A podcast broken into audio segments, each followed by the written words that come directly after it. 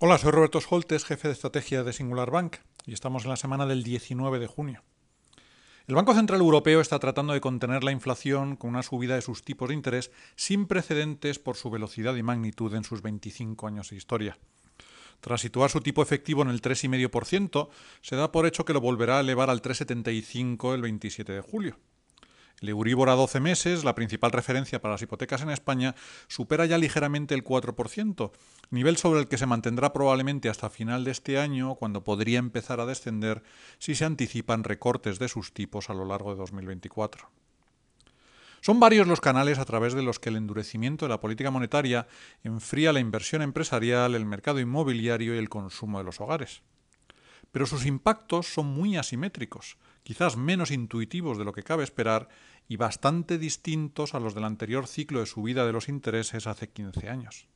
También para el sector bancario, que aún tiene potencial alcista en las bolsas. Utilizando los datos del Banco de España al cierre de abril, los hogares del país debían a las instituciones financieras 504.800 millones de euros en hipotecas y 178.000 millones en otras modalidades, principalmente crédito al consumo. El tipo de interés medio sobre los saldos vivos ha subido un punto y medio desde final del 2021 y lo hará al menos en otro medio punto más conforme se complete la actualización de las cuotas. Conjunto, deberán destinar al pago de intereses unos 14.000 millones más que hace dos años, cerca de un 1,6% de la renta bruta disponible agregada. Es una carga pesada, desigualmente repartida entre los distintos segmentos de renta y edad. Sin embargo, hay importantes factores que amortiguan los efectos negativos en comparación con 2008. Para empezar, la deuda se ha reducido en unos 150.000 millones y la renta ha aumentado en una cantidad similar, de forma que el endeudamiento respecto a los ingresos brutos ha descendido aproximadamente del 120% al 83%. Además, algo más de la mitad de las nuevas hipotecas constituidas en los últimos cinco años tiene un tipo de interés fijo y no sufren la escalada del Euribor. También el panorama económico es distinto, con significativos incrementos salariales y una probable mayor resiliencia del empleo. Otra gran diferencia es el ahorro acumulado. El saldo en cuentas corrientes y de depósito de los hogares españoles ha aumentado casi un 50% en 15 años y ronda los 986.000 millones, es decir, más de 1,4 veces lo que deben.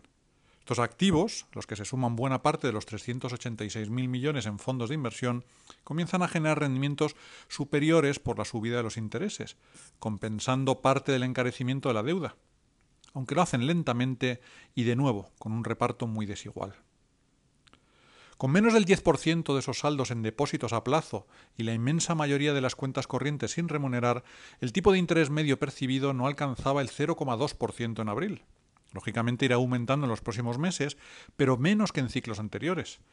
Entre 2005 y 2008 las entidades financieras españolas trasladaron a sus clientes cerca de la mitad de las subidas de tipos, pero esta vez se espera que lo hagan en menor proporción.